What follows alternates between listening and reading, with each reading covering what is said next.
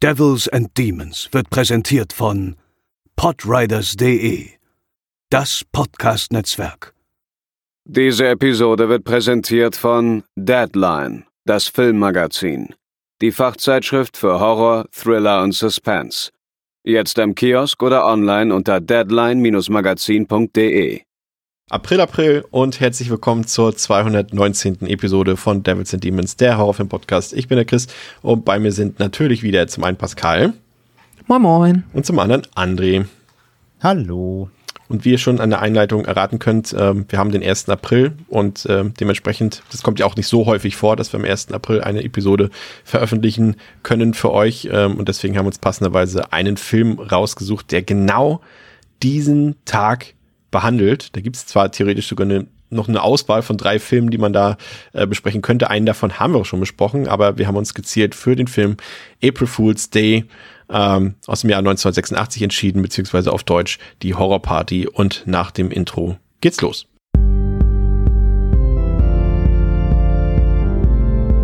They're coming to get you, Barbara.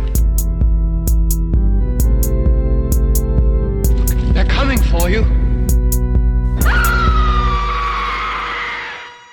Ja, bevor wir loslegen, äh, noch ein, ein kleiner Recap auf die letzten Ereignisse der letzten Tage. Ähm, zum einen, André, haben wir äh, ein tolles Community-Event gehabt, äh, letzte Woche Samstag. Äh, wir haben wieder ja unsere damit zweite Watch-Party veranstaltet. Wie war es für dich und äh, was haben wir uns da angesehen? Und wie kann man dazu gucken, vor allem, wenn man da auch mal teilnehmen möchte? Man ähm, schreibt uns und schreibt bitte, bitte, bitte, bitte.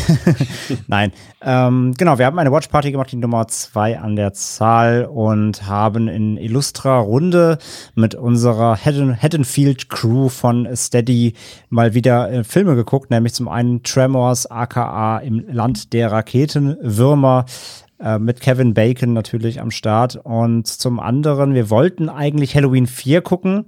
Da hat uns aber dann Prime Video einen kleinen Streich gespielt, denn du hattest natürlich vorher geschaut, welche Filme sind bei Prime Video im Abo enthalten und äh, Halloween 4 war auch drin. Als wir dann starten, wollten es, glaube ich, Pascal als erstes oder ich weiß gar nicht, wer es war, aber irgendwie ist dann direkt aufgefallen, Moment, es gibt da zwei verschiedene ähm, Halloween 4s, nämlich einen im Abo und einen noch in einem, ja, so dazu buchbaren Amazon-Channel und die Laufzeiten waren unterschiedlich. Und letzten Endes hatte alles darauf hingedeutet dann, dass der Halloween 4, äh, der frei im Abo bei Prime ist, geschnitten ist. Und um das, ähm, dieses Risiko nicht einzugehen, haben wir uns kurzfristig umentschieden durch einen heißen Tipp von Chris. ähm, sorry, not sorry. Diverse, diverse äh, Jubelschreie schalten durch den Discord-Server. Äh, du hast dann noch spontan Charlies Farm stattdessen eingeworfen, einen Backwoods-Slasher, den ähm, ich auch noch nicht kannte. Und dann haben wir den geguckt und ja. War gut, ne? Die Laune war im Keller. Nein, ähm, dadurch, dass wir natürlich in einer Runde waren und äh, alle immer dann dämliche Kommentare einwerfen konnten, war es sehr lustig. Alleine zu Hause auf dem Sofa hätte ich mich äh, geärgert, den überhaupt angemacht zu haben. Er war dann doch sehr schlecht mit Tara Reid am Start und so und Kane Hodder in der Nebenrolle. Ähm, ja, nicht, nicht wirklich der größte Slasherwurf. Aber es war sehr spaßig, den ganzen Abend wieder zu machen und überhaupt einfach zu schnacken und eben Filme zu glotzen und ein bisschen auszutauschen. Und wer mitmachen möchte, in Zukunft, wir machen das regelmäßig ähm, mit der Haddonfield Crew, der geht eben auf unsere Steady-Seite. Das ist die Seite, wo man uns ein bisschen für einen kleinen Obolus im Monat unterstützen kann. Wer das aufbringen kann, und äh, kriegt dort nicht nur zu, vorab Zugriff auf hier diese regulären Folgen ähm, frühzeitig, sondern auch Bonusformate und ähm, ja, wer mitmachen möchte, steadyhq.com slash Horrorfilm-Podcast am Stück zusammengeschrieben. Den Link findet ihr aber auch in den Show Notes oder auf podriders.de unter unserer äh, Devils Demons Seite. Ja, vielen Dank. Dann, Pascal, zu dir. Wir haben äh, unsere erste große äh, Horrorfilm-Quiz-Weltmeisterschaft in dieser Woche veranstaltet. Und obwohl du als selbsternannter Underdog ähm, in, in Konkurrenz mit André getreten bist, hast du ihn quasi, ja, ich will nicht sagen vernichtet, das wäre vielleicht etwas übertrieben, aber doch schon mit einem gewissen Vorsprung, 18 zu 15, besiegt. Äh, wie ist es dir in den letzten Tagen ergangen mit diesem Erfolg im Nacken? Nee, das sagt man so nicht. Ja, es hat natürlich erstmal ein bisschen gedauert. Ich musste erstmal irgendwie ein, zwei Nächte überhaupt drüber schlafen, bis ich es richtig realisieren konnte, was da passiert ist. Das habe ich mir halt auch nicht vorstellen können. Das war auf jeden Fall ein einschneidendes Erlebnis, würde ich sagen, in meinem Leben. Also das ist jetzt halt was anderes einfach. Ne? Es lebt sich anders, es fühlt sich alles anders an. Ich bin einem schon sehr stolz auf das, was ich geleistet habe. Es war schön.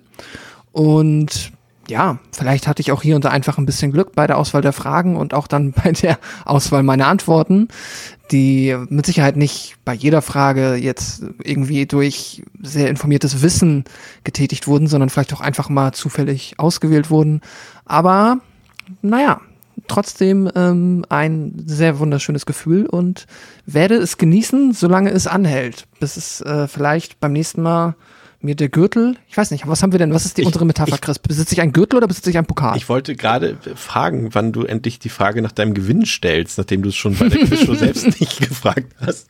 Aber das, äh, das dazu ein andermal mehr, ja. Okay. Wunderbar. Ähm, was gibt's sonst Neues? Ähm, André, das Fantasy Filmfest, die Nights, äh, die laufen gerade, während wir hier, während, während ihr diese Episode hört, ähm, ist quasi Tag zwei angebrochen. Ähm, da kann man ja, glaube ich, auch noch äh, spontan sich jetzt zumindest, äh, je nachdem, wann man es jetzt heute am Freitag hört, äh, noch Karten für heute Abend besorgen und fürs Wochenende gibt's ja, glaube ich, auch noch ein paar Karten. Zumindest, ich weiß gar nicht, wann, äh, dann bist du äh, der Schirmherr drüber. Also Hamburg ist dieses Wochenende und welche Städte sind noch dieses Wochenende? Ähm, Berlin, auf jeden Fall, oder? ich muss nachgucken. ich habe es auch nicht komplett im Kopf. Kleine Sekunde. Ähm, und zwar, genau, Frankfurt, Hamburg, Köln, München sind jetzt in einem äh, Stück und dann nochmal Berlin, Nürnberg, Stuttgart, Anfang ähm, April. Perfekt. Genau, fantasyfilmfest.com gibt es alle Zeitpläne und Infos. Und genau, wer in Hamburg ist, sagt Hallo, äh, werde fast, fast durchgehend da sein und äh, werde da rumlungern. Wer also Devils and Demons ähm, Flyer und Co. beziehungsweise äh, äh ja, Autogrammkarten. Kleine, Autogrammkarten, genau. Äh, nein, kleine QR-Code-Kärtchen für Podcast hören und so. Da rumliegen sieht, irgendwo in der Nähe werde ich auch rumstehen. Äh, könnt ihr natürlich immer gerne Hallo sagen. Und ja, wie gesagt, kauft euch Karten, ein paar gibt's noch. Also so die Highlights sind jetzt wohl fast alle ziemlich ausverkauft. Ähm, gestern quasi lief Ty West's X schon in der äh, quasi Opening Night, der war ausverkauft. Und auch, glaube ich, der Argento, der neue, der heute läuft, im, jetzt am die Tag, wo die Episode hier rauskommt, am 1. April, ist, glaube ich, auch schon ziemlich dicht. Aber es gibt auf jeden Fall noch Karten für den einen oder anderen Film, also schaut mal rein. Viel äh, ordentliches Zeug dabei.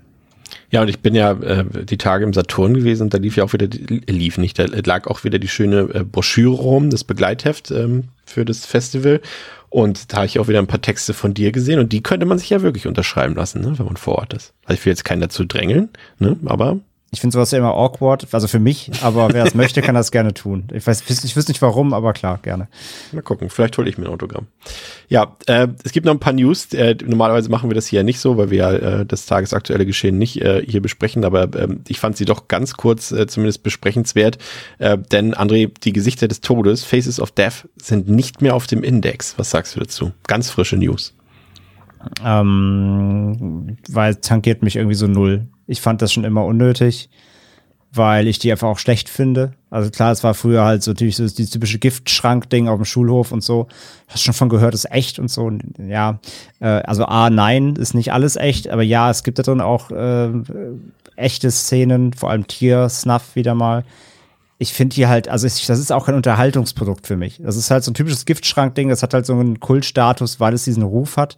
So Rotten.com the Movie, ne? Ja, ja, genau, aber ich werde das auf jeden Fall, also ich werde mir das auf keinen Fall irgendwie kaufen oder so. Ich finde das einfach äh, nicht ähm, erstrebenswert, das zu besitzen. Ich habe die mal gesehen, aber äh, finde ich, ich finde, muss man auch nicht gesehen haben, auch nicht als wie Hardcore-Horror-Fan, weil letzten Endes ist es auch kein Horrorfilm. Das ist halt wirklich einfach äh, Schaulaufen tot. Denn ähm, Hostel 2 sollte ja ähm, neu geprüft werden und ist tatsächlich jetzt nicht mehr beschlagnahmt. Also Nameless und Sony haben das, glaube ich, ähm, in Gemeinschaft quasi nochmal vorgelegt. Allerdings wurde die Indizierung erneut bestätigt. Das ist unnötig. Also ich meine, gut, dass er nicht mehr beschlagnahmt ist, dann kann er zumindest erscheinen ähm, unter der Ladentheke. Aber dann hätten sie jetzt mal ruhig komplett rehabilitieren können. Obwohl ich den ja schon nach wie vor eigentlich so mit zu den härtesten zähle. Ich meine, gut, die haben jetzt schon so viel vom Index runtergestrichen, aber der ist schon so ein bisschen, ja. Also Verständnis habe ich dafür nicht. Also das da sind wir uns ja, glaube ich, hier alle einig, dass das heutzutage eigentlich nicht mehr unbedingt nötig ist, wenn es sich nicht gerade irgendwie um irgendwelche ähm, Nazi-Sachen oder staatsfeindlichen Sachen oder sowas handelt, ähm, verfassungsfeindlichen Sachen handelt. Aber ja, aber da bin ich mal gespannt, ob ich könnte mir sogar vorstellen, dass äh, Sony da vielleicht nochmal irgendwie in äh, Berufung gehen wird oder sowas, weil das kostet ja auch ein bisschen das Verfahren und die wollen den ja auch rausbringen. Zusammen nochmal, ähm, habe ich mitgekriegt und das lohnt sich vielleicht dann nicht so, wenn dann wieder nur eine Österreich-Auflage quasi rauskommt. Aber kommen wir zu unserem heutigen Film. Pascal, wir äh, befinden uns im Jahr 1986 und da gab es tatsächlich gleich drei Filme, die am 1. April spielen, nämlich hm. lustigerweise die Killer Party, die Todesparty und die Horrorparty. Kein Scheiß. Das sind die deutschen Titel. Ähm, einen davon haben wir schon mal besprochen, nämlich die Todesparty, AK Slaughter High. Ähm, ist mir jetzt, äh, haben wir im Vorgespräch schon mal kurz drüber gesprochen, war mir gar nicht mehr so bewusst, dass das ein 1. April, ähm, so ein erstes April-Ding war. Und jetzt im Nachhinein fällt es mir erst wieder ein, dass dieses, was wir immer so schön äh, Joker oder Harlequin-Kostüm genannt haben, das ist ja eigentlich so ein Jack-in-the-Box-Kostüm, ist auch so ein US-Ding, mhm. glaube ich. Und äh, das ist ja sogar eine Parallele hier zwischen den beiden Filmen, ne? Ja, genau. Das äh, Jack in the Box-Thema, ja, ist in beiden vorhanden. Äh, Wenn es noch jetzt, falls jemand gerade verwirrt ist, was das ist, es ist einerseits eine Fastfood-Kette in den USA, aber es ist auch dieses Spielzeug, äh, hat jeder schon mal irgendwo gesehen, halt diese ähm, ein Würfel, an dem eine Kurbel dran ist, die kannst du drehen und dann macht es ganz lange knurr, knurr, knurr und irgendwann kommt halt so ein, ja, so ein Harlekin, wie du gesagt hast, halt rausgesprungen und erschrickt dich. Genau. Ja, äh, kannst du dich noch an Slaughter High erinnern? Ja, ne? Ja, das war unsere dritte Episode. Das stimmt. Wenn ich mich nicht ganz entsinne. Mit so, mit, so, mit so einem kleinen Film angefangen haben am Anfang. Also, falls ihr Bock drauf habt, äh, holt es nach. Ähm, wir kümmern uns heute um die Horrorparty, beziehungsweise April Fool's Day. Ähm, der kam, wie gesagt, 86 raus. Da hatte der Slasher ja mehr oder weniger seine erste Hochzeit äh, schon, ja, kann man sagen, deutlich hinter sich gebracht. Der hat auf Letterboxd eine Durchschnittswertung von 3,1 von 5, auf der IMDb 6,1 von 10, ähm, ist ab 18 Jahren freigegeben, gibt ein paar Möglichkeiten, den aktuell zu bekommen. Und der April Fool's Day, wenn ihr den da sucht, wird es ein bisschen schwierig, aber wenn ihr die Horrorparty sucht, zum Beispiel bei Amazon, dann äh, könnt ihr zum einen den bei Prime Video aktuell für 3,98 Euro kaufen.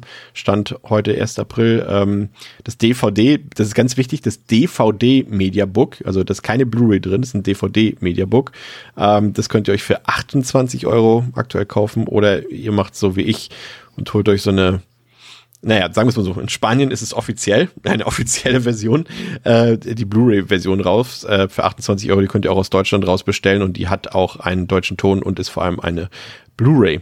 Der Film läuft 89 Minuten, hat ungefähr 5 Millionen Dollar gekostet und hat damit 13 Millionen Dollar eingespielt, wurde von Fred Walton gedreht, äh, den kennt man vor allem auch als Regisseur des Films When a Stranger Calls, auch ganz netter Film und im Cast haben wir durchaus ein paar bekannte Gesichter. Pascal, wir haben zum Beispiel Amy Steele hier, ne? Freitag der 13.2 mhm. und äh, Thomas F. Wilson, den kennt man ja auch als Biff aus äh, Back to the Future. Ja, vor allem letzteres. Äh, ich habe den Film jetzt zum ersten Mal gesehen. Es ist mir währenddessen nicht mal aufgefallen, obwohl ich immer das Gefühl hätte, die Nase kenne ich irgendwo her. Irgendwo habe ich ihn schon mal gesehen und dann erst in der ähm, im Nachhinein Recherche habe ich dann gesehen, das ist ja wirklich Biff, der ja auch sonst, also der Schauspieler sonst äh, vergleichsweise wenig überhaupt noch in Erscheinung getreten ist. Ähm, ja, krass. Witzig, den dann hier auch nochmal zu sehen. Ja, ne? Finde ich auch. Ja, ansonsten haben wir noch Deborah Foreman dabei, die kennt man vielleicht, die hat an der Seite von Nicolas Cage damals in Valley Girl mitgespielt oder auch in Waxwork. Ist vielleicht auch mal ein Film ähm, für unsere Show hier. Tom Heaton kennt man aus Slither und äh, Lloyd Barry aus Jumanji und aus Scary Movie. Geschrieben hat das Drehbuch äh, Danilo Bach, äh, der hat auch später dann für Beverly Hills Cop das äh, Drehbuch geschrieben. Jetzt muss ich gerade überlegen, später oder vorher? Wann war Beverly Hills Cop nochmal? Das war, jetzt muss ich ja überlegen. Äh, ich hätte jetzt auch gesagt 87, 87? Der, der muss erste? irgendwo direkt in der Nähe gewesen 84. sein. 84. Vorher sogar, ne? Krass, ja. Gut, jetzt weiß ich nicht, wann der das Drehbuch für, für April Fool's Day geschrieben hat. Ja, ja kann ja schon vorher fertig gewesen sein. Genau, aber ja, stimmt, krass. Und der Score stammt von äh, Charles Bernstein, bevor wir es später vergessen. Ähm, der hat ja auch den Score für Nightmare on M Street gemacht. Aber bevor wir in den Film reingehen, ähm, Pascal, worum geht's in dem Film und äh, woher weißt du das? Also abgesehen davon, dass du den Film gesehen hast. und ähm, genau, daher weiß ich es. Und ich weiß es vom Paramount DVD-Cover, das uns folgendes mitteilt. Muffy Johns Eltern besitzen eine abgeschiedene Insel. Dort will Muffy mit ihren Freunden vom College ein paar unvergessliche Tage verbringen. Leider hat sie ihnen nicht erzählt, dass es auch ihre letzten Tage werden. Kaum angekommen, wird einer nach dem anderen von der Gästeliste gestrichen. Und was als harmloser Aprilscherz begann, wird zum blutigen Überlebenskampf. Hm. Ja, schauen wir mal. ja, du hast es gesagt, es ist äh, das, wir haben es gesagt, es ist das Wochenende zum 1.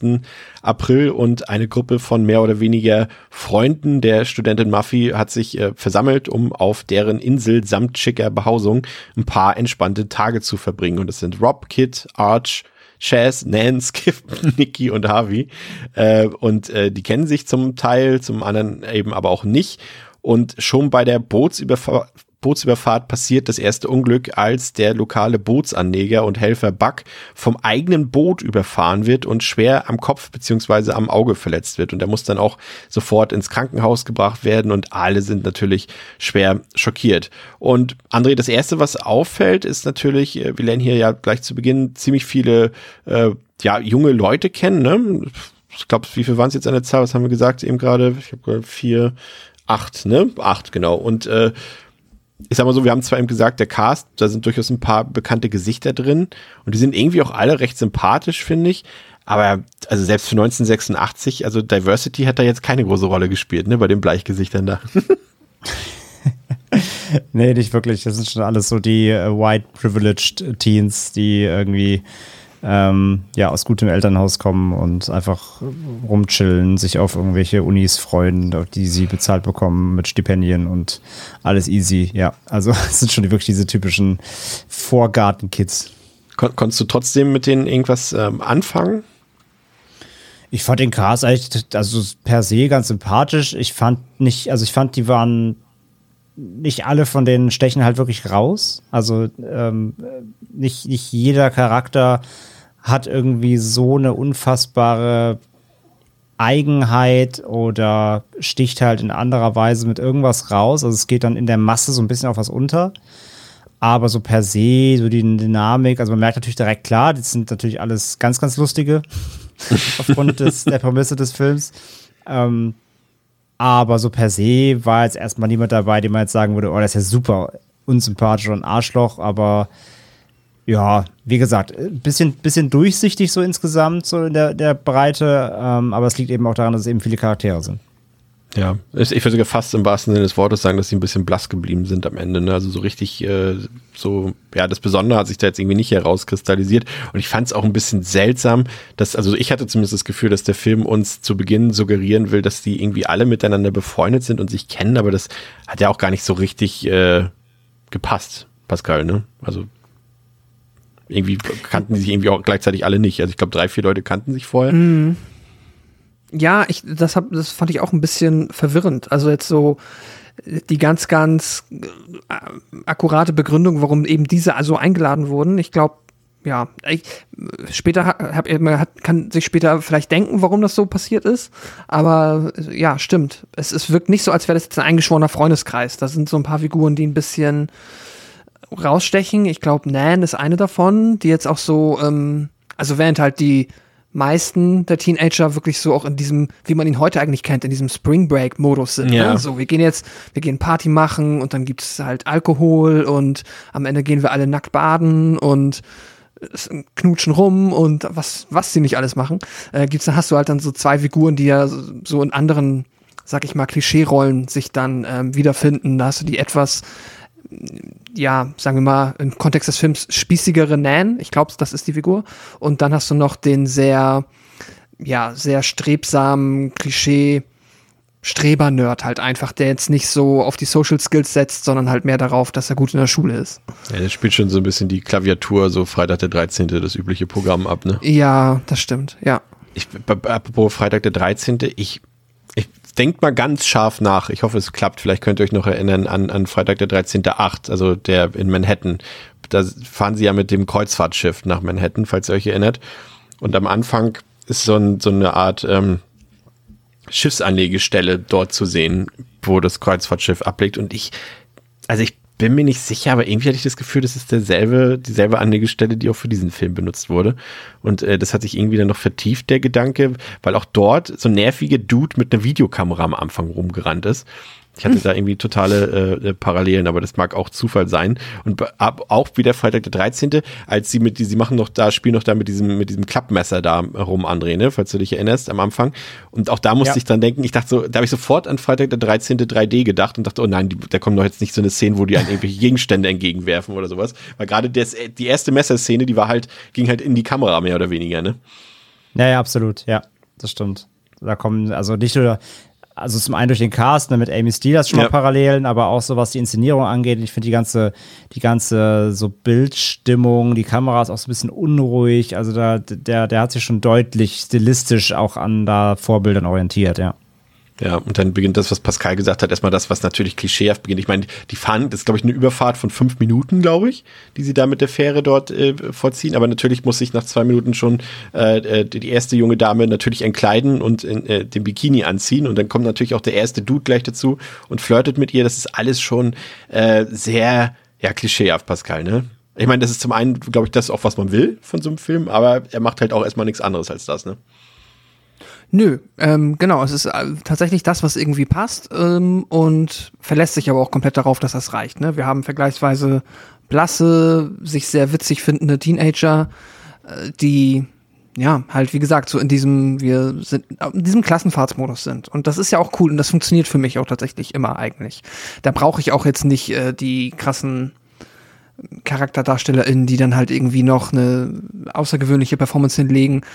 Solange sich das nicht anfängt zu ziehen und solange es dann irgendwann auch was Cooles passiert oder es spannend wird, bin ich damit vollkommen okay und hat mich jetzt auch zu diesem Zeitpunkt nicht gestört, auch wenn man das natürlich eigentlich nicht lobend hervorheben kann, dass es halt wieder just another Gruppe of, ähm, ja, zehn, zehn random privilegierte Teenager sind, die jetzt, äh, ja, irgendwo an See fahren. Immerhin ist es genug Futter für ein paar ordentliche Kills, die hoffentlich kommen genau. im Film. Den ersten Kill, der betrifft jetzt vielleicht noch nicht die jungen Leute dort, äh, sondern eben äh, den erwähnten äh, Mithelfer dort von der Anlegestelle. Äh, war, da, das fand ich wiederum, André, eigentlich noch wirklich sehr cool gemacht, weil dieser erste Kill ja so ein bisschen random wirkt. Ne? Der baut sich so ein bisschen auf, da wird ganz viel gelabert und, und, und du hast irgendwie das Gefühl, okay, das zeigen die jetzt aber nicht um uns irgendwas zu erzählen, sondern nur um uns abzulenken, so ein bisschen vom Geschehen, damit wir auch gleichzeitig irgendwie wissen, irgendwas passiert hier gleich. Die Frage stellt sich nur, wie, was und wo. Und das hat mich total an Final Destination erinnert. Ne? Also weil sie auch mit dem Messer die ganze Zeit spielen und und äh, ne? das ist alles irgendwas passiert hier gleich mit diesem Messer, weiß man. Aber wen trifft's und wer ist der Auslöser und so weiter, äh, das wissen wir nicht. Äh, und es wird dann jemand getroffen und dann stellt es sich, äh, ja, als, würde ich mal sagen, geschmackloser Prank heraus. Denn äh, der junge Mann äh, wurde zwar von einem Messer getroffen, aber es ist halt nur so ein Prank-Messer, nenn ich es mal.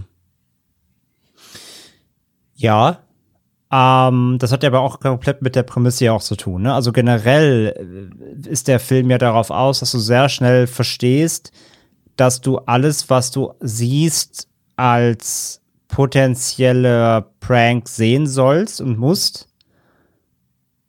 Und gleichzeitig eben, dass du alles hinterfragst. Ne? Also jede Handlung, jedes, du weißt nie, wenn jetzt einer der Charaktere einen anderen irgendwo hinruft, musst du schon damit rechnen, dass es wieder irgendwas ist, womit er ihn reinlegen will oder sie.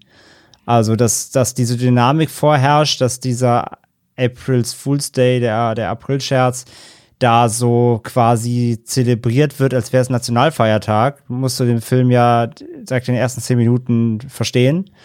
Und dann, wie gesagt, musst du ja mit allem irgendwie die ganze Zeit rechnen. Das macht der Film ja sehr, sehr schnell klar. Und das macht er vor allem auch anders als den, als der vorhin angesprochene Slaughter High. Ähm, da ist zwar auch der 1. April und auch so ein bisschen so dieses Pranken am Anfang des Thema, aber das wird dann relativ schnell außer Acht gelassen, mehr oder weniger. Und hier ist es jetzt so, okay, wir haben jetzt den ersten Fake-Kill sozusagen, Pascal, ähm, aber dann wird's ja schon könnte man meinen. ist natürlich ein bisschen schwierig, jetzt über den Film zu reden, wenn man ihn gesehen hat, quasi durchgesehen hat, aber ähm, äh, dann wird's ja schon bitterer ernst, ne? als dann zwar hier unser junger Held äh, zwar sein, sein Spaß überlebt, aber der Bootsanleger eben äh, durch so ein blödes Unglück äh, quasi von seinem eigenen Boot zerquetscht wird, ne? Und dann sein Auge komplett matsch ist und er sofort ins Krankenhaus muss. Das ist ja dann schon ganz schön böse gewesen eigentlich, ne? Ja, ist natürlich auch der maximale Downer, wenn du halt irgendwo ähm, in den Urlaub fährst mit deinen Freunden oder zumindest Bekannten aus der Schule und halt dann direkt so, also vor allem halt so ein Unfall geschieht. Ähm, ja, ist aber fand ich, war einerseits von den Effekten einfach gut gemacht, sah anständig aus und war interessant, dass jetzt halt tatsächlich dann so ein Kill an der Stelle passiert. Ich wusste halt vorher nichts von dem Film. Hätte jetzt eher erwartet, dass dann halt doch irgendwo aus dem, aus dem Gebüsch dann irgendwann das Messer irgendwie vorblitzt und wir so in die Richtung abdriften. Aber jetzt haben wir eigentlich schon wieder den nächsten Fall, Destination Kill. Ja. Äh, wie du gesagt hast, gutes Beispiel. Und ähm, ja, war, also fand ich spannend und war ja interessant und hat so ein bisschen auch was in der Gruppe ausgelöst, was glaube ich dem Film ganz gut getan hat an der Stelle, dass da auch dann ähm, ja noch ein bisschen mehr passiert als einfach nur dieser Spring Break Modus, bis der erste stirbt. Ich fand es äh, sehr krass zu lesen. Für, quasi für das Unglück ist ja so ein bisschen die Figur von Skip verantwortlich letztendlich. Und der wird ja von Griffin O'Neill gespielt. Und das ist ja, wir haben hier quasi ja einen Unfall, der, bei dem quasi diese Fährmann dort entstellt wird. Und manchmal ist das eben so, ja, jetzt fühle ich mich fast schlecht, wenn ich das sage, weil das Will Smith jetzt bei seiner Oscar-Rede auch gesagt hat, manchmal äh, imitiert äh, das Leben eben die Kunst.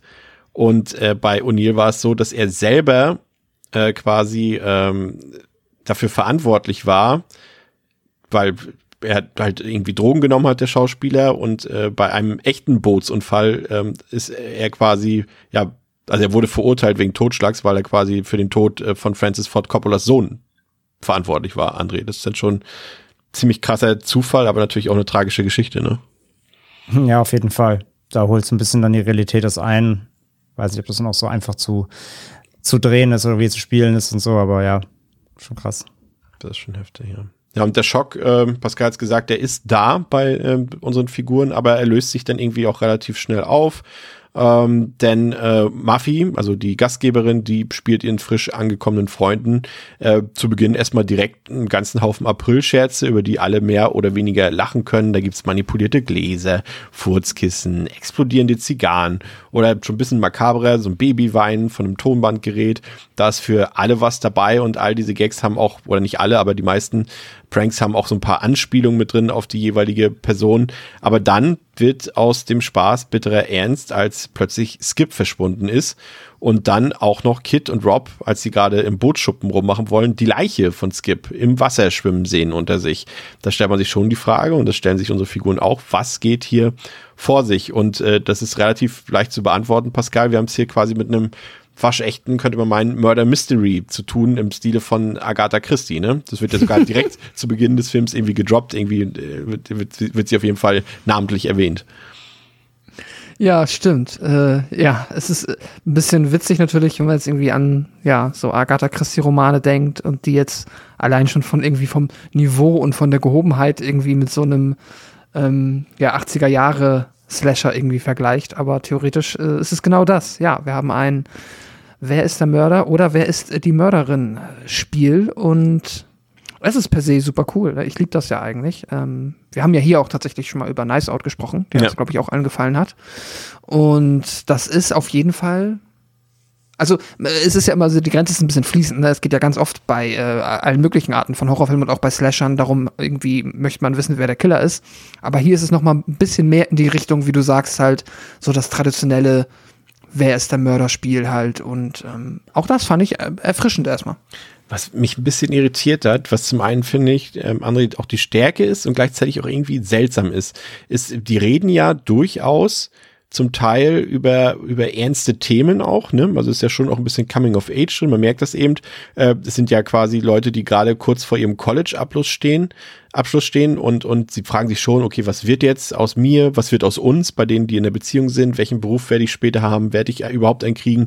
Wie sieht's da mit unserer Liebe aus? Und das fand ich auch gar nicht so verkehrt. Das hätte vielleicht sogar noch ein bisschen mehr Tiefgang vertragen können, dass man die Figuren dann vielleicht auch noch so ein bisschen besser kennenlernt. Aber das man merkt auf jeden Fall, er hat ein paar Themen, aber andererseits verhalten sich die Figuren in anderen Szenen dann wiederum so, als wären sie irgendwie 16 oder 18, wenn sie so dort ankommen auf der Insel und dann erstmal so klassisch pubertären Sextalk irgendwie wie aus Teenagerfilmen führen irgendwie, ne?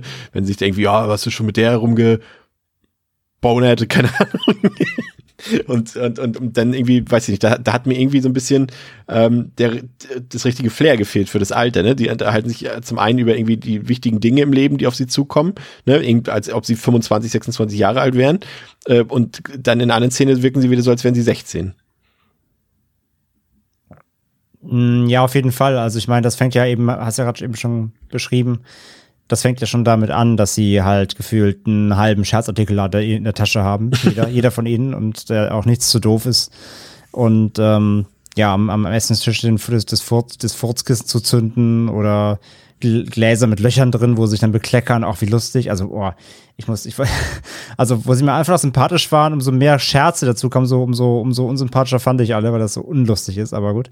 Ähm, ansonsten gebe ich dir recht, ja, genau.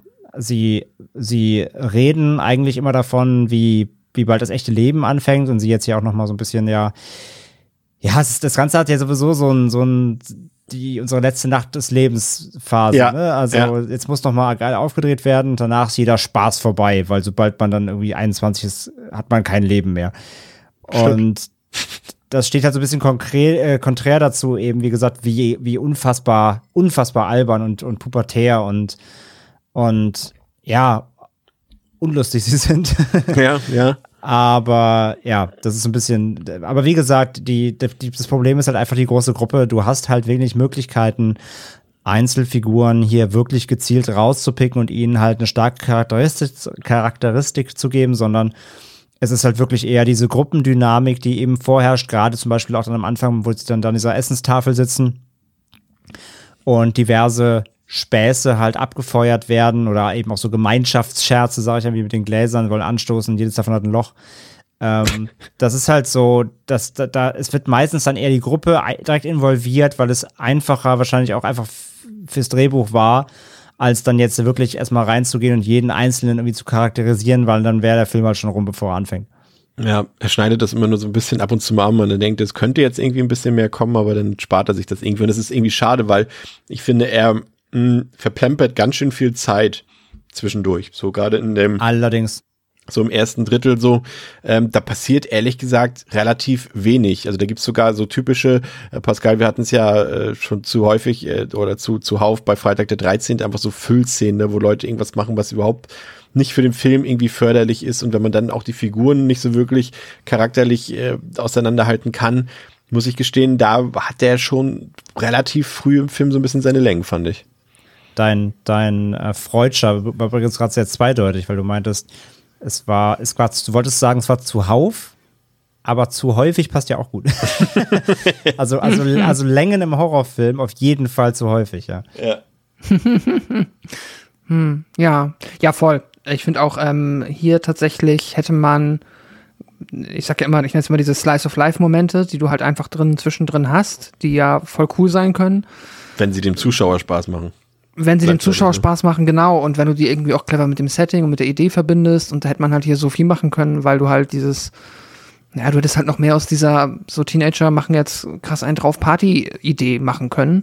Aber die meiste Zeit essen sie nur irgendwie oder hängen auf dem Zimmer rum.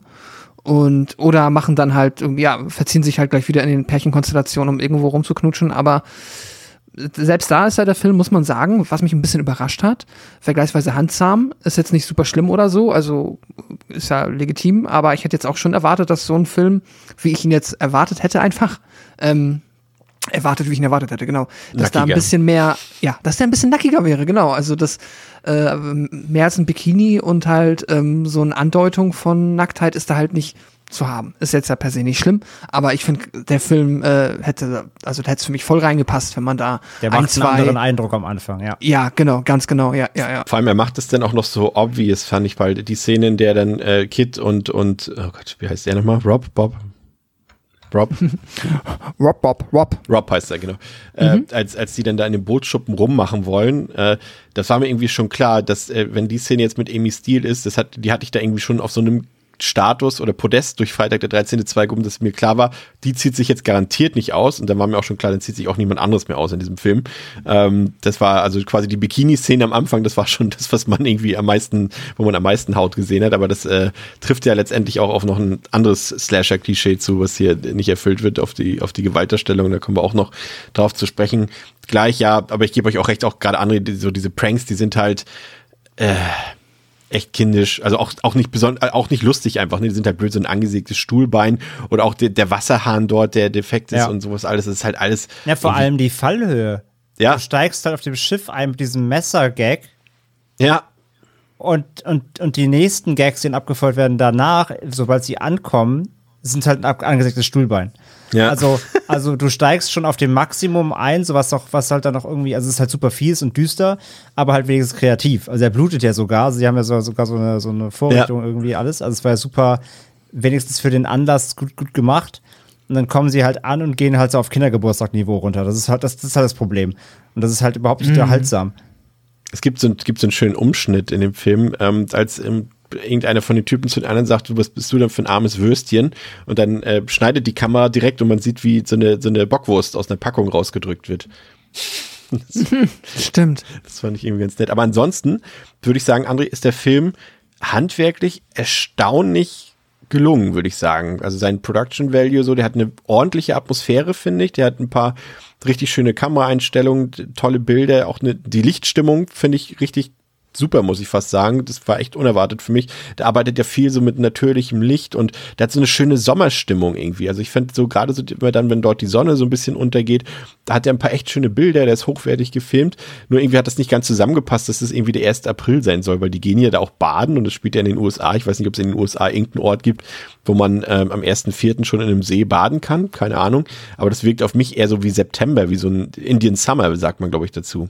Also, aber schöne Bilder, aber Sinn gemacht zum ersten Vierten hat es für mich nicht. Der Film war auf jeden Fall hochwertiger, als ich ihn erwartet habe, ja, definitiv. Also, nachdem du ja auch irgendwie deine, deine, also wissen die ZuhörerInnen ja jetzt nicht, deine Vorgesprächs oder in den letzten Tagen, was du so bei uns in WhatsApp geschrieben hast, so von wegen, ja, lock den mal dann nicht bis zur Aufnahme und sowas. Ich will nicht wissen, wie ihr den findet das klang alles, also das machst du normalerweise nicht, wenn wir einfach irgendeinen Film besprechen. und das, ich hatte irgendwie erwartet, das wird jetzt irgendwie so eine Riesenkatastrophe oder dass der Film ist halt irgendwie so komplett, ähm, weiß ich nicht, hat einer der schlechtesten Synchros der Welt oder der, der hatte irgendwas, was du, was so unfassbar neben der Spur läuft äh, oder wäre halt unfassbar hässlich und, und sähe halt aus wie ein Home-Video oder sowas. Ich, als der Film angefangen hat, die erste Szene wird ja mit so einer Kamera gedreht, also es ist ja eine Kamera im, in der Kam ja. Kamera im Film, dachte ich erst, das wäre die Qualität. da war ich so, oh mein Gott aber das ist ja gewollt schlecht oder das ist die, die das da dieser Camcorder geschuldet, Camcorder-Optik. Aber äh, ja, von daher da war ich, ich war sehr überrascht, äh, dass, dass der so hochwertig aussieht insgesamt, ja. Ja, komplett. Aber so, Pascal, so stimmungstechnisch kann man was anfangen mit dem Film, ne? Ja, von der Stimmung auf jeden Fall. Also wie, das finde ich auch alles super. Ähm, aber es ist halt nur, dass man hätte mehr draus machen können im Sinne von dem, was dann halt passiert. Bin ich auch komplett bei ähm, André und bei dir, dass halt diese ganzen, ähm, ja, diese ganzen Gags, die halt dann irgendwie alle gefühlt nur da sind, um das Thema des Films noch mehr in den Vordergrund zu bringen, die waren unnötig, davon abgesehen ähm, von dem, vom Setting, wie sie halt an diesem See hier, also es ist, ja, also gibt es andere, die mehr darauf angewiesen wären äh, aus dem Zeitraum? Äh, sag ich mal so, Seeslasher, die es schlechter gemacht haben. Das stimmt auf jeden Fall. Auch wenn es immer wieder lustig, lustig ist, wie man sieht, wie Amerikaner so in den 80ern noch Fußball gespielt haben. Ohne Sinn und Verstand. Ja. Aber gut, das ist äh, verzeihlich, ja. Äh, weniger verzeihlich ist, dass dann plötzlich Arch und äh, Nan verschwinden und äh, auch ihre Überreste bald von Nikki gefunden werden, die nämlich in den Versorgungsbrunnen der Insel gefallen ist, weil angeblich das Wasser äh, oder die Wasserversorgung defekt ist und sie dann quasi von dort aus Wasser holen will. Äh, außerdem sind die Telefonleitungen der Insel einfach unterbrochen worden und deshalb ist einfach auch keine Hilfe mehr in Aussicht. Und nach und nach verschwinden dann alle Mitglieder der Truppe, außer eben das Paar Kit und Rob, von dem wir eben schon gesprochen haben. Und sie brauchen zwar etwas lange, kommen aber dann dem Mysterium doch irgendwie auf die Spur, denn die Gastgeberin Muffy, die hat noch eine brutale und psychisch erkrankte Zwillingsschwester namens Buffy, die aus ihrer Nervenheilanstalt geflohen ist und hier für Schauer und Schrecken auf der Insel sorgt. Und ähm, um diese, ähm, diese Schwester gab sich die ganze Zeit als ihre Schwester aus, nachdem sie diese auch umgebracht hat. Und da haben wir jetzt natürlich, äh, André, so ein bisschen den Horrorteil, der jetzt hier so ein bisschen zur Geltung kommen soll. Wir haben einen relativ häufigen Einsatz von Jumpscares, ist mir aufgefallen, so als Beispiel diese eine völlig plumpe Szene mit der Katze, die dort äh, ins Gesicht von dem einen Typen angesprungen kommt. Ähm, mhm. Wir haben auch ein paar wenige, ganz wenige blutige Sachen dort, als äh, dem einen jungen Herrn dort, der da die Gummimaske trägt, äh, plötzlich scheinbar irgendwas, äh, sag ich mal, ein wichtiges, äh, wichtiges Teil zwischen den Beinen auf einmal fehlt. Ähm, und, und Muffy verhält sich auch auf einmal ganz seltsam, apathisch irgendwie schon so sehr auffällig. Und dann haben wir natürlich dieses Mysterium eben mit, mit Muffy und Buffy. Das ist der Namenswahl auch echt. Muffy und Buffy. Ähm, ja. Bibi und Tina. Bibi und Tina. Ja, aber das ist alles irgendwie angezogene Handbremse, würde ich sagen. Sehr spannungsarm zum Teil und eben natürlich klar, wir sind, also wie gesagt, ich glaube, wir kommen alle problemlos mit Filmen, auch mit Horrorfilmen ohne Gewalt aus. Aber gerade bei so einem Film, der sich ja irgendwie doch zunächst erstmal als Slasher verkauft, sehr harmlos, ne? Nee, ich muss sagen, ich war richtig, ich war richtig entsetzt. Also wie zu, blutig zu brutal? Nee, eben nicht. Also ich war richtig genervt, dass man immer nur den Outcome meistens sieht. Dass da mal eine Leiche vorbeischwimmt oder so. Ja. Ne? Also, aber ich dachte die ganze Zeit, wo, wo ist denn jetzt, also wo ist denn jetzt der Slasher-Part? Dachtest Weil- du, hast eine gekürzte Version geguckt zwischendurch? Nee, das nicht. Ich, das hat man schon gemerkt, dass das so echt so inszeniert war, aber ich war davon genervt. Also ich dachte, das wäre wirklich ein Slasher und habe dann darauf gewartet, dass jetzt mal hier irgendwie Ego-Perspektiven, Messerkill oder irgendwas kommt. Aber man hat ja wirklich die ganze Zeit nur die, die, den Outcome gesehen, die, die Ergebnisse, der, dass die irgendwelche Leichen finden oder Körperteile finden. Und da war ich so, oh. Weil dann hatte ich nämlich wirklich das, was ihr eben schon gesagt habt. Ich hatte plötzlich echt wieder so einen, ja, einen düstereren Agatha Christie-Vibe so. Ja, okay, hier liegen jetzt irgendwie Leute rum und es wird halt gerätselt, wer es ist der Gruppe.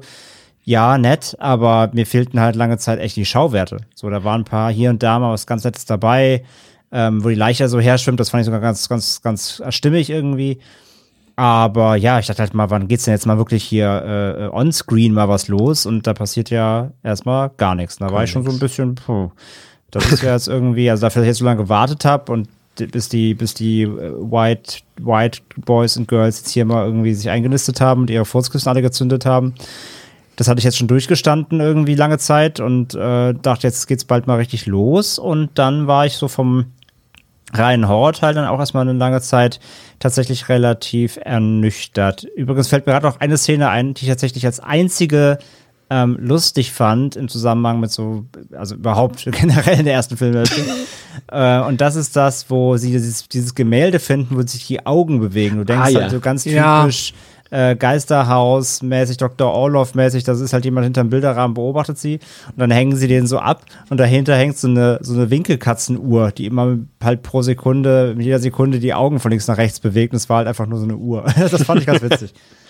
Ähm, ja, auf jeden Fall. Ähm, jetzt ist die Frage, bleiben wir mal noch mal kurz bei dir, ähm, ohne jetzt schon ähm, das Finale zu spoilern.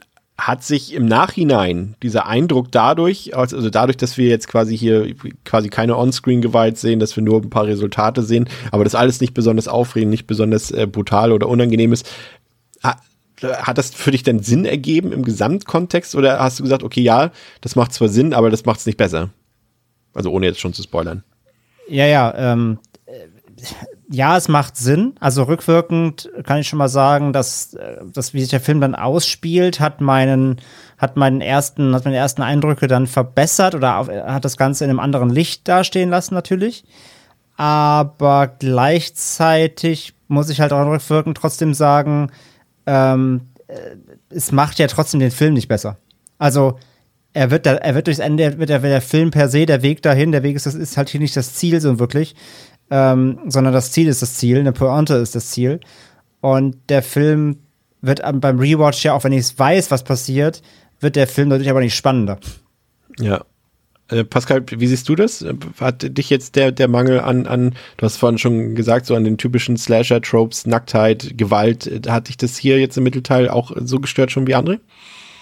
Ja, schon, weil dann leider auf dieser, sagen wir mal, runtergedampften Agatha Christie-Ebene halt auch nichts qualitativ Hochwertiges passiert. Also wir haben halt am Ende dann jetzt auch in dieser Phase nicht wirklich den Krimi, wo du halt mit fiebern kannst oder wo du nach und nach, du hast ja eigentlich, du hast dann in so einem klassischen Agatha Christie hast du dann ein Set von Figuren, die du erstmal äh, quasi nachdem der Mord geschehen ist, der erste halt kennenlernst und dann erfährst du immer Stück für Stück mehr über die Figuren und wie sie untereinander verbunden sind und dann kannst du miträtseln. Das gibt's hier halt gar nicht so. Das heißt, das ist mehr so, ja, das ist halt wirklich die äh, Light-Version äh, per Excellence. Also da hast du wenig auf dieser Ebene, was dir der Film gibt und dadurch wird's halt einfach dünn. So, der Film hat nicht äh, hat, findet nicht so wirklich raus, auf welcher Ebene er hier überzeugen möchte, außer, dass er halt, ähm, ja, per se grundsolide SchauspielerInnen hat und ganz nett aussieht. Aber davon ab, ähm, ja, wirkt es hier schon so, als ob, wenn jetzt äh, der große Reveal kommt oder das große Finale kommt, dass das schon dann am Ende sehr davon abhängt, was da passiert. Und der wirkt halt auch so all over the place ab einem gewissen Punkt. Mhm. Also der wirkt so zerstreut. Du hast dann so viele Charaktere, die werden dem Film auch so ein bisschen. Also das Ding ist halt, die vielen Charaktere sollten für, ähm, also für das, was ich erwartet habe, nämlich ein Slasher, sollten die positiv sein, denn ich habe viele Opfer, potenzielle. Ähm, und gleichzeitig habe ich ein großes Verwirrspiel, wer könnte halt der Killer sein, wenn oder die Killerin sein, wenn es darum geht. Mhm. Aber, der, aber tatsächlich wird die, wird die große Gruppe dem Film dann nochmal zum Verhängnis, weil dann geht es einfach nur darum, du hast ja ständig neu irgendwie, du hast ja ganz viele Charaktere, die irgendwo rumhampeln und rumwuseln. Und der Film springt halt einfach nur durch die Charaktere oder Paarungen durch. Und ja, aber auch hier dann halt, ist, wie, wie du gesagt hast, genau, es fehlt, so, es, fehlt, es fehlt die Spannung, also es ist nicht richtig Krimi, aber es ist eben auch nicht, ist auch nicht blutig. Es ist kein richtiger Slasher, wo du halt äh, mit- halt Gemeuchel siehst und coole Effekte oder irgendwas, sondern es ist irgendwie all over the place. Die rennen halt einfach in diesem Gebäude irgendwo rum und ähm, jedem passiert halt was und finden sie mal halt wieder irgendwie eine Leiche oder ähm, wird mal wer an den Füßen aufgehangen oder liegt mal wie ein abgetrennter Kopf im Schrank so. But that's it so. Also das, das war's dann halt auch. Und ähm, dadurch, dass du halt, wie gesagt, so viele Charaktere hast, aber kein, kein, kein, keine einziger Charakter erlebt irgendwas richtig Spannendes oder, oder wie gesagt, es gibt keine gute Konstellationsanordnung der Charaktere. Dadurch hat der Film einfach nur so einen, ähm, so einen überbordenden Charakter dann einfach, dadurch, dass du auch ständig die Szene springst. Ja, das stimmt. Ja, das habt ihr völlig recht. Aber es ändert sich meiner Meinung nach ein bisschen zum Finale hin. Ähm, denn da ist ja der Fokus dann doch schon ziemlich auf, auf Rob und äh, Kid gelegt und die werden ja dann mit äh, Buffy konfrontiert oder Muffy, nee, jetzt muss ich jetzt selber überlegen. Das ist ja dasselbe. In dem Moment sollen wir das ja zumindest denken, dass äh, Buffy und äh, Muffy eine Person. Nee, Quatsch. Wem, warte mal. Jetzt muss ich jetzt erst überlegen. Eigentlich heißt sie Muffy und dann taucht ihre Zwillingsschwester auf, die Buffy, Buffy heißt und jetzt sollen wir ja denken, dass äh, die ganze Zeit Buffy da ist, genau. Die, Genau, und der- Muffy von ihr umgebracht wurde. Genau. Und äh, diese jagt eben äh, Rob und Kid äh, kreuz und quer durch die Villa und die beiden werden zwischendurch auch getrennt. Und äh, Kid ist kurz davor, von Buffy erstochen zu werden, doch dann landet Kid im Wohnzimmer der Villa und dort befinden sich plötzlich all die tot geglaubten Freunde, Bekannte und MitarbeiterInnen, quick lebendig. Aber wie kann das sein? Denn tatsächlich war alles ein lang geplanter Super-Prank, wie man heutzutage sagen würde, von Muffy, die ihre frisch geerbte Villa oder zu erbende Villa zu einem Ferienresort mit äh, besonderer Kriminote umwandeln will. Übrigens heutzutage, also die war ihre Zeit auf jeden Fall schon mal weit voraus, André, ne? True Crime-mäßig, würde ich mal sagen. Also Ja. ja, True- Stern True Crime. Ja. Und äh, ja, und ihre Freundinnen und Freunde mussten quasi zunächst eher unfreiwillig, später freiwillig als Probanden herhalten und alles war nur ein großer Spaß. Ach, wie toll, zur Feier des Tages werden Champagnerflaschen geköpft, ähm, ehe dann äh, zur Rache am Ende Muffy immerhin von Nan vor dem Abspann auch noch einen ziemlich derben Streich gespielt bekommt. Aber das ist jetzt natürlich, äh, deswegen haben wir das vorher noch so ein bisschen im Umklang gelassen, ja schon ein Twist, würde ich mal sagen. Der vielleicht, also wenn man einfach, ich glaube, wenn man ganz besonders smart ist, dann äh, kommt man da drauf. Es gibt äh, viele Hinweise darauf im Film und letztendlich verspricht der Film ja auch eigentlich nie was anderes als das, was er letztendlich nachher ist, Pascal. Ne? Also ein bisschen so irgendwie auch so eine frühe Metaebene, die darauf reinkommt, weil letztendlich macht er sich ja, ja, persifliert er ja schon eigentlich auch so den typischen Teenie-Slasher. Nur war das, glaube ich, ein paar Jahre zu früh, ne? Ja, wobei das mit zu früh weiß ich nicht mal. Ich glaube, ich, das könnte gut klappen. Ich finde es auch per se von der Idee voll, voll, also ja, von der Idee voll okay. Äh, ich finde es nett, dass man diesen Meta-Gag drin hat, dass natürlich erst einmal fängt der Film damit an, dass die Figuren sich halt quasi im Film, so wie man es auch versteht, äh, Aprilscherze machen. Ähm, und dann ist der Film halt selber ein Aprilscherz. Plus, dass halt auch alle Figuren da drin nochmal einen wirklich bitteren ähm, Scherz bekommen. Das Problem ist dann halt natürlich jetzt, wo wir die Auflösung haben, muss man halt leider sagen, die ist schon an den Haaren herbeigezogen, weil was jetzt Glaubwürdigkeit angeht, dass das so funktioniert, Ich weiß nicht, man kann dazu noch mal erklären. Ähm, das wird einem dann so suggeriert, dass es wohl so war, als die auf die Insel gekommen sind, wusste niemand, was Sache ist. Und immer wenn jemand aus dem Spiel genommen wurde, dann wurde der Figur erzählt, du bist ab jetzt quasi die Leiche, wir sind hier alle in einem großen Game und du musst ab jetzt mitspielen. Und dann spielen die quasi tot oder Leiche. Und das hat halt jedes Mal funktioniert. Jeder hat direkt gesagt, ja, finde ich gut. Ich möchte auch, dass alle meine Freunde denken, ich bin tot. So, das ist halt äh, irgendwie nicht mal, also es ist halt, die wissen das halt alle nicht und dass das alles so funktioniert, ist halt nicht glaubwürdig. Das ist halt irgendwie ziemlicher Quatsch. Ähm, wenn man sich darüber nicht zu sehr stört, kann das Ende aber trotzdem ganz spaßig sein, weil es halt mal was anderes ist. Es ist irgendwie eine nette Idee. Es erklärt, das ist jetzt halt der Punkt, wo man dann sagen kann, ah ja, okay, deshalb haben wir die ganzen Kills nicht im Detail gesehen, damit man halt ähm, das da zumindest nachvollziehen kann, weshalb die Figuren jetzt nicht wirklich auseinandergenommen wurden. Aber so halb halb. Also ich, ich war so ein bisschen so, ach ja, nette Idee, witzig, ist mal was anderes, ist irgendwie ein cooler Meta-Gag, bevor Filme in der Regel, ja, bevor der Meta-Boom in den 90ern halt eigentlich erst passiert ist. Auf der anderen Seite ist es halt, ist es leider nicht, es hätte man noch klüger schreiben können einfach. Ist, André, wenn man, wenn man die als Freunde hat, dann braucht man keine Feinde mehr, ne? So kann man es auch zusammenfassen. Ja, absolut. Also, wie gesagt, die, ähm, also den Furzkissen und so mal rausgenommen, aber so der Prank mit dem Messer am Anfang, so was ist natürlich schon herb und ob das so lustig dann ist, im Nachgang ja, aber während dem Moment eher nicht. Und ja, also was Pascal gesagt hat, sehe ich halt auch so. Und wenn der Film halt wirklich gut und clever wäre, also, also überdurchschnittlich clever für seine Idee, dann wären da halt auch so kleine Schnitzer drin, die vielleicht mal nicht klappen, die fallen dir aber nur auf, wenn du aufpasst. Weißt du, also es, es wäre halt cool, wenn, wenn dann halt auch was schiefgelaufen wäre. Wenn halt eben einer nicht mal nicht mal mitmacht oder die Leiche halt schlecht spielt oder einer vielleicht doch mal erkennt, Moment, ist das nur Plastik irgendwie der Kopf oder ist es Gummi oder so. Also es wäre cool gewesen, wenn da so kleine Fehler drin, drin wären, die so ein bisschen beiläufig vielleicht erzählt werden oder gezeigt werden und du als Zuschauerin dann vielleicht doch die Möglichkeit hast, so wirklich früher drauf zu kommen. Also dass das ganze, dass der ganze Film irgendwie, dass dieses ganze Ding, alles was da passiert nur ein Prank ist, habe ich mir auch schon gedacht. Gleichzeitig, oder beziehungsweise es war eine Option, die ich im Kopf hatte. Gleichzeitig hatte ich aber auch ganz Zeit im Kopf, das wäre auch irgendwie schon billig. also, ich hatte irgendwie gedacht, wenn, jetzt, wenn die das jetzt so durchziehen, das ist alles nachher ein Prank, okay, krass irgendwie. Gleichzeitig wäre es aber auch irgendwie ein bisschen arm. Aber letztendlich war ich dann während des Films, so im Mittelteil vor allem, eher darauf eben konzentriert, irgendwie sauer zu sein, dass nichts Blutiges groß passiert irgendwie. Und ja, keine Ahnung. Also es gibt, gibt ein paar ganz kleine Hinweise, die sieht man wahrscheinlich aber erst auch ein bisschen genauer im Rewatch. Also mir ist es zumindest dann auch so gegangen, weil ich habe den zweimal gesehen. Sei auch gleich vorweg erwähnt, ich habe dem Film beim ersten Mal gucken einen Stern damals gegeben. Ähm, wow. Und ähm, weil ich halt, und dazu komme ich gleich noch, äh, warum das so war. Ähm, also man sieht zum Beispiel in der allerersten Szene sieht man, wie äh, Muffy ähm, das Fenster unten im Keller aufstößt und auflässt. Und das ist genau das Fenster, in das äh, Kit und Rob später hineinkriechen, um diese Hinweise zu entdecken, wo die ganzen Sachen dort manipuliert sind, wo er denken könnte, dass Muffy und Buffy, dass es quasi eine böse Zwillingsschwester gibt, die es ja gar nicht gibt tatsächlich. Also sie ist ja ein und dieselbe Person.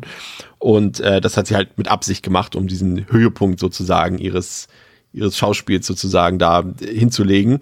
Und ähm, dann ähm, sind die Fingernägel von beiden, also quasi von Muffy und Buffy sozusagen rot gefärbt, rot, gefärbt, rot lackiert, könnte man schon darauf kommen, dass es vielleicht nur eine Person gibt. Und vor allem ähm, wird ja verkündet laut, dass die, die, die Wasserleitung kaputt ist.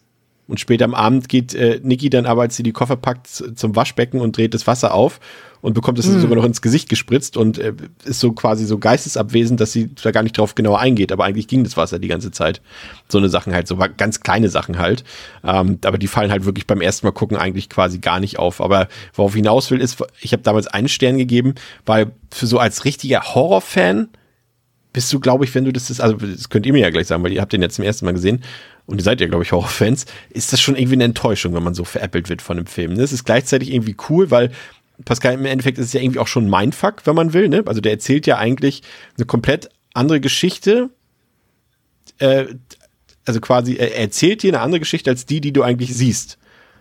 Was dann irgendwie gleichermaßen irgendwie blöd und super smart ist. Also das, beim ersten Mal fand ich es einfach unglaublich blöd und dachte, wollen die mich jetzt verarschen? Ja, wollen sie ja letztendlich auch. Aber ich habe mich auch wirklich böse verarscht gefühlt von dem Film damals.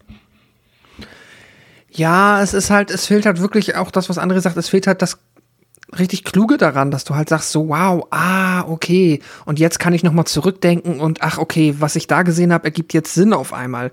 Aber abseits der kleinen Punkte, die du jetzt da genannt hast, ganz ehrlich, bei solchen Punkten würde ich mich halt auch als erstes immer fragen, ob es vielleicht einfach ein Filmfehler ist, weil ähm, ne, es ist halt dann am Ende merkst du ja von Anfang an, dass wir jetzt hier nicht irgendwie ne, dass es halt nur irgendwo ein 80er-Slasher sein wird.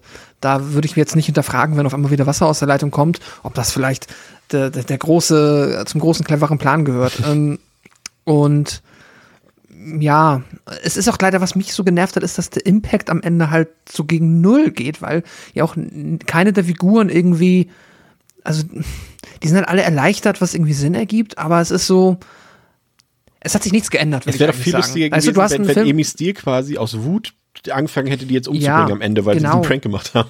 Ja, genau. Also du hast ja in der Regel niemals, also du hast ja selten Filme, wo am Anfang die gleiche Situation ist wie am Ende. So, und das ist sie ja per se, weil ja nichts passiert ist. Es gibt Charakterentwicklung, muss man in so einem Film sowieso nicht suchen. Also das Einzige, was passiert ist, ist, dass die Muffy jetzt quasi ihren Testlauf für ihr neues äh, Wer ist hier der Mörder-Spiel, dass sie für, bald. Für ihr Gruseldinner. Genau, Ja. für ihr Gruseldinner, dass sie jetzt sagen kann, Haken dran, das hat gut geklappt. Und selbst das ist ja ein bisschen fishy, weil sie sagt dann ja selber, natürlich werde ich den Leuten, die ich hier einlade, das vorher erzählen, dass das das ist. Das heißt, die komplette Grundvoraussetzung ist eh eine komplett andere.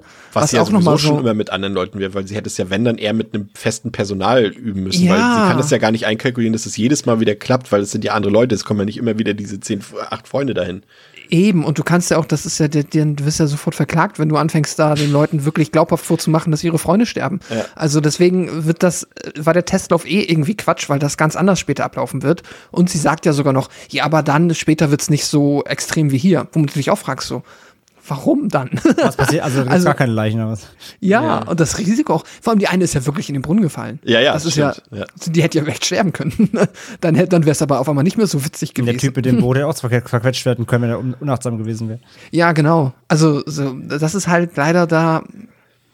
Da Ja. ist der Film einfach nicht klug genug, um diese Idee, die er hat, irgendwie dir cool zu verkaufen, dass du am Ende denkst, ach nice, okay, habt ihr mich reingelegt. Ich weiß nicht, ob in den 80ern vielleicht, weil das ganze Twist-Game da noch nicht so ausgeufert ist wie jetzt, dass man da halt bei jedem Twist noch eher dachte, hui, das ist ja aber richtig, richtig erfrischend. Ich glaube, das Kann dachte man, sein. ja. Ja, das kann Zumindest wenn natürlich man, sein. wenn man so ein paar Reviews von damals liest. Aber ja, letztendlich ist es irgendwie so, dass ähm, ich habe so ein bisschen, so, zum Teil so ähnlich gesehen wie Sleepaway Camp, der quasi auch irgendwie 80 Minuten lang, okay, der hat ein paar mehr Gewaltspitzen, okay, aber der plumpst ja auch so mehr oder weniger vor sich hin. Und durch, durch das Ende, durch die letzten 10 Minuten, oder bei Sleepaway Camp ist es ja sogar die letzten 10 Sekunden, verändert sich ja der ganze Film schlagartig. Und dadurch macht er ihn aus meiner Sicht auch besser. Und ich finde auch, dass das hier dezent zutrifft. Zumindest insofern, dass wir ohne dieses Ende würde sich wahrscheinlich keine einzige Wurst mehr an diesen Film erinnern. Ne? Das ist ja irgendwie, das wäre dann ein Slasher, in dem es kein Blut gibt, in dem es keinen Sex gibt und auch keine besonders extravaganten Mordszenen eben. Ähm, was natürlich, wie gesagt, einen Grund hat, das haben wir ja festgestellt, warum es das nicht gibt. Aber da würde sich halt keine Sau dran erinnern. Und so kann man eben sagen, ja, das ist der Slasher, der uns veräppelt hat. So, das hat zumindest dann irgendwie ja, eine Existenzbegründ Existenzgrund gegeben im Nachhinein. Deswegen, ich muss auch gestehen, wie gesagt, beim zweiten Mal fand ich das Ende jetzt auch äh, irgendwie cool. Ich weiß auch nicht warum, aber einfach auch, weil ich ihn das zweite Mal gesehen habe und wusste, dass das passiert. Aber das scheint bei euch jetzt so beim ersten Mal nicht so gefruchtet zu haben. Doch, doch, auf jeden Fall. Ach so, okay. Ich fand das Ende sehr cool. Ah, nice. Weil es dann halt irgendwie, weil ich dann doch halt gesagt habe, okay, äh, Respekt, dass du es zumindest durchziehst. Mhm. Diese Nummer, die ich mir zumindest ausmalen konnte, dass es wirklich so kommt. Aber irgendwie dachte ich ganz gleichzeitig auch, der Film hat die Eier quasi nicht. Ähm, aber er macht es halt wirklich einfach. Und das fand ich irgendwie schon cool und war auch wirklich das Highlight des Films dann. Also Ja. das, das macht dann irgendwie schon cool und bist dann schon überrascht, weil es einfach so unkonventionell ist auf die, auf die Art und Weise. Aber wie gesagt, das ändert halt leider nichts daran, dass eben der ganze Mittelpart, wo es eigentlich zur Sache gehen sollte, trotzdem letztendlich relativ dröge ist. Ja, was, was, was mir noch gefallen hat, ist, ähm, äh, also was ich denn, äh, nee, erstmal der Punkt, wir haben ja noch ein Ende, Ende, vielleicht um das mal kurz einzugehen, als sich quasi Nan an Muffy rächt für diese ganze Aktion sozusagen und die auch einen fiesen Streich spielt und quasi ihr die Kehle durchschneidet, aber das auch nur mit so einer Attrappe quasi. Ähm, das ist irgendwie auch wieder so ein Hit or Miss. Einerseits wäre es nochmal cool gewesen, wenn da jetzt noch ein echter Kill am Ende passiert, aber gleichzeitig zieht er das Ding dann halt auch einfach glatt durch und endet irgendwie auf einer guten Note auch. Ne? Also wir haben ja so viele Slasher gerade, die gerade am Ende immer noch so eine zynische Szene, erinnern uns zum Beispiel an viele Freitag der 13. oder Nightmare on Elm Street Filme, wo dann immer unser Killer nochmal auftaucht und, und das, äh, ja, sozusagen das Happy End versaut und äh, automatisch sagt, ey Leute, ich komme nochmal wieder, es kommt eine Fortsetzung und das passierte ja gar nicht. Und das fand ich wiederum irgendwie ganz cool, aber auch gleichzeitig wieder so enttäuschend. Ne? Aber ähm, ja, ich weiß nicht so recht. Also, wie, wie gesagt, mir hat es deutlich besser gefallen, aber es ist schon ein bisschen so, sag ich mal, irgendwie diese ganzen Pranks und so, die man sonst auf YouTube und TikTok äh, sieht heutzutage. Also hier quasi schon lange vor dem Internet, was geil, ne? ja. Ja, genau. Äh, Ich, also was ich noch cool gefunden hätte, ich bin mit dem Ende halt wirklich so 50-50. Ich Ja. finde es auf der, also auf der einen Seite finde ich es per se auch cool. Also cool, dass sie es, dass sie die Idee hatten, uns das, was andere gesagt hat, durchgezogen haben. Ja, das ist erstmal gut. Dann finde ich es halt, dadurch, dass es, für, es zerfällt dann für mich halt wieder, weil es halt nicht durchdacht genug ist und sich nicht glaubwürdig genug anfühlt. Das ist wieder ein Problem für mich. Und dann hätte ich halt zumindest, was ich eben schon meinte, dieses, es ändert sich nichts über den Film. Du hast ja sogar in den Figuren so ein bisschen, ähm, wie sagt man, es gibt ja so minimale Ansätze, dass Figuren, Figuren im Film Drama haben. Ich weiß, der eine äh, ist doch, glaube ich, ist das nicht sogar der, der Freund von, ähm, von Kid, Ja. der Arzt werden will, Genau. aber dann irgendwie, weißt du, wenn da noch so eine Charakterentwicklung am Ende irgendwie sich aufgelöst hätte im Sinne von Mensch, also klingt jetzt auch cheesy, aber dieses Erlebnis hat mich jetzt dazu motiviert, dass ich auf jeden Fall Arzt werden will, egal was der Typ von der Uni dazu sagt. Oder ähm, dass Nan jetzt irgendwie sagt, ich weiß nicht, ob das die letzte Szene darstellen soll, dass sie jetzt sagt, ach, ich fühle mich jetzt ja auch wohl, wir sind doch alle Freunde. Also, dass du noch so diese Charakterentwicklungsmomente gehabt hättest, dann hätte es doch irgendetwas an Fleisch und Sinn gehabt zum Ende hinaus. Aber das hat mir dann leider irgendwie auch gefehlt. Ich finde es interessant. Sie haben ja, also es war ursprünglich so gedacht, ich weiß jetzt nicht mehr genau, ob es, ja, es war auch so gedreht, glaube ich sogar. Es wurde alles rausgeschnitten nachher. Mal sehen, was- ob, ob das für euch irgendwas geändert hätte. Es war so gedacht, auch, dass das hier alles so ein Prank ist und das alles initiiert ist von Muffy, aber dass mit Skip ein tatsächlicher Mörder mit auf der Insel ist, der quasi letztendlich Muffy umbringen will, um sozusagen ihr Erbe zu bekommen, also so irgendwie sich das Erbe erschleichen will, wie auch immer. Auf jeden Fall will er, will er da rankommen sozusagen. Und äh, Paramount hat dann gesagt, ah, das ist schon ein bisschen jetzt eine zu dunkle Note und äh, das wollen wir äh, raushaben sozusagen. Es wurde alles rausgeschnitten. Und so sind eigentlich zum Beispiel ähm, und das macht halt auch, das verändert ja auch den Charakter von Muffy, wenn man so will, die dadurch viel grausamer wirkt, als eigentlich ursprünglich beabsichtigt.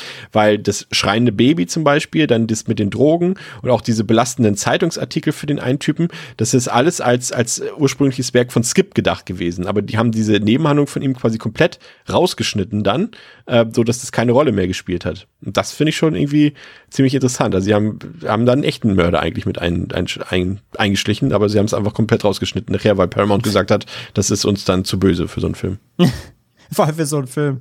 Brauchst ein Ja. Slasher-Szenario auf, Ja. ja. aber ein Killer? Nee, das geht nicht. Das geht doch nicht. Wie, wie der Typ mit der Eishockeymaske soll eine Machete haben? Nein. Aber hätte das irgendwas geändert für dich, André, wenn er jetzt äh, mit Skip ein echter Killer gewesen wäre? Ja, klar, dann ist halt wirklich ein Slasher. Ja, Also, ich- also, wenn du, also wenn du dann halt einen Practical Effekt äh, Gore- Gorefest noch reinbaust, dann wäre ich auf jeden Fall unterhalt, unterhalt, äh, unter- mehr unterhalten worden.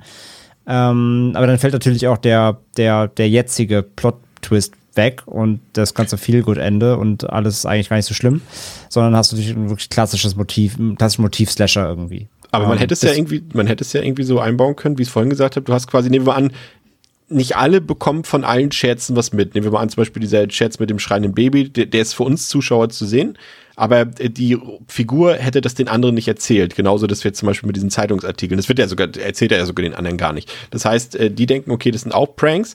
Und am Ende kommt, ist, hast du denselben Reveal wie jetzt quasi. Und dann stellt sich aber heraus, Skip fängt jetzt an, die Leute doch umzubringen. Also ist doch ein echter Täter. Also quasi das, äh, Muffy selbst davon überrascht wird, sozusagen. Dann hättest du quasi Ah, erst ja, denselben. Reveal, aber dann Okay. nochmal ein. Ja, aber das Problem ist, da muss der Film drei Stunden dauern, weil dann musst du noch Ja. mal eine, eine dritte, einen vierten Akt machen, wo dann Ja. ein Gericht gekillt wird. Wäre für manche vielleicht dann noch der, der, der notwendige Payoff. Ja, der, wie gesagt, der nur ein bisschen länger laufen muss ja. diesmal, ja. Ja, wie gesagt, schon, schon spannend. Hätte ja den Film sicherlich, hat den spannungstechnisch und gewalttechnisch dann äh, sicherlich irgendwie anders bedient, sag ich mal. Ob jetzt besser oder schlechter kann man nicht sagen, aber wäre ein anderer Film geworden, dadurch zumindest halbwegs.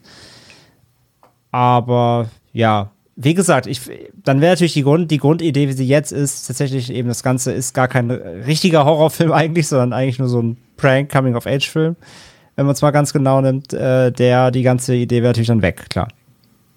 Ja, das ist irgendwie auch, auch irgendwie seltsam, weil sie auch eben, also äh, Fred Walton hat eben gesagt, dass sie den Akt zwar gut fanden, aber sie haben gesagt bei Paramount, okay, aber der Film ist besser ohne diesen Teil mit, mit Skip da sozusagen. Und stattdessen hat dann hier, äh, den hatten wir auch schon damals im Freitag der 13. Cast, äh, den Produzenten Frank Mancuso Jr., der das ja produziert hat, der hat dann zum Beispiel wiederum darauf bestanden, dass dieses Ende-Ende dann nochmal rankommt. Das, das sieht man auch, da haben die Schauspielerinnen auch andere Frisuren sozusagen. Es wurde irgendwie ein paar Monate später erst äh, gedreht, es wird auch noch rangeklatscht sozusagen. Also ja, auch schon irgendwie ein bisschen seltsam. Und die wollten dann auch noch ein Sequel drehen, irgendwie äh, mit der Nikki-Figur. Irgendwie, das war alles irgendwie nicht so, nicht so geboren, um da irgendwie langfristig was draus werden zu lassen, ja.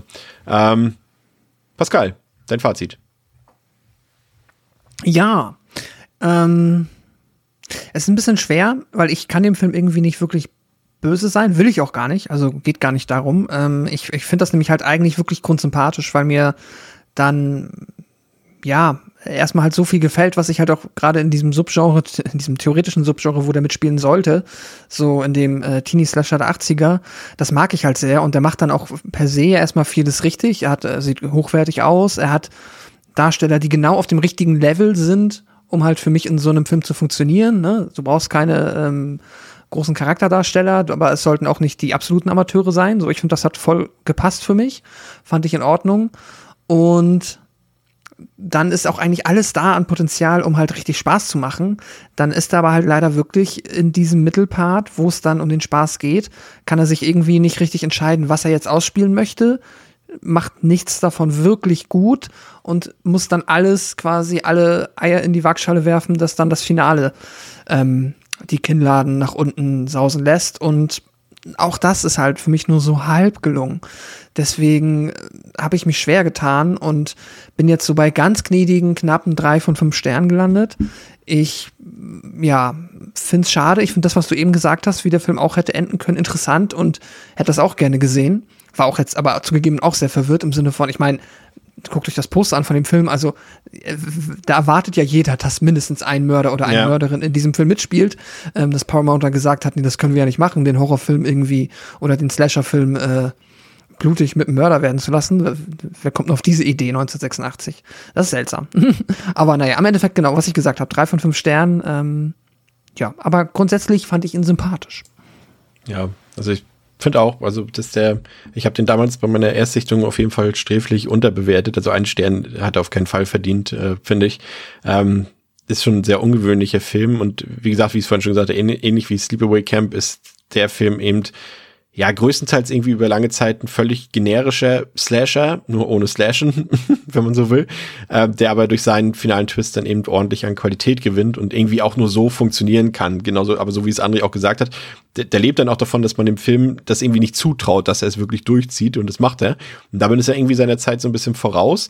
Und dazu kommt eben, dass der sympathische, auch wenn die jetzt nicht besonders tiefgründig sind und auch nicht besonders unterschiedlich sind, sag ich mal, aber es ist sympathisch gespielt. Da sind jetzt irgendwie, ja, die sind schon irgendwie Arschlöcher alle, aber irgendwie auf so eine nette Art und Weise.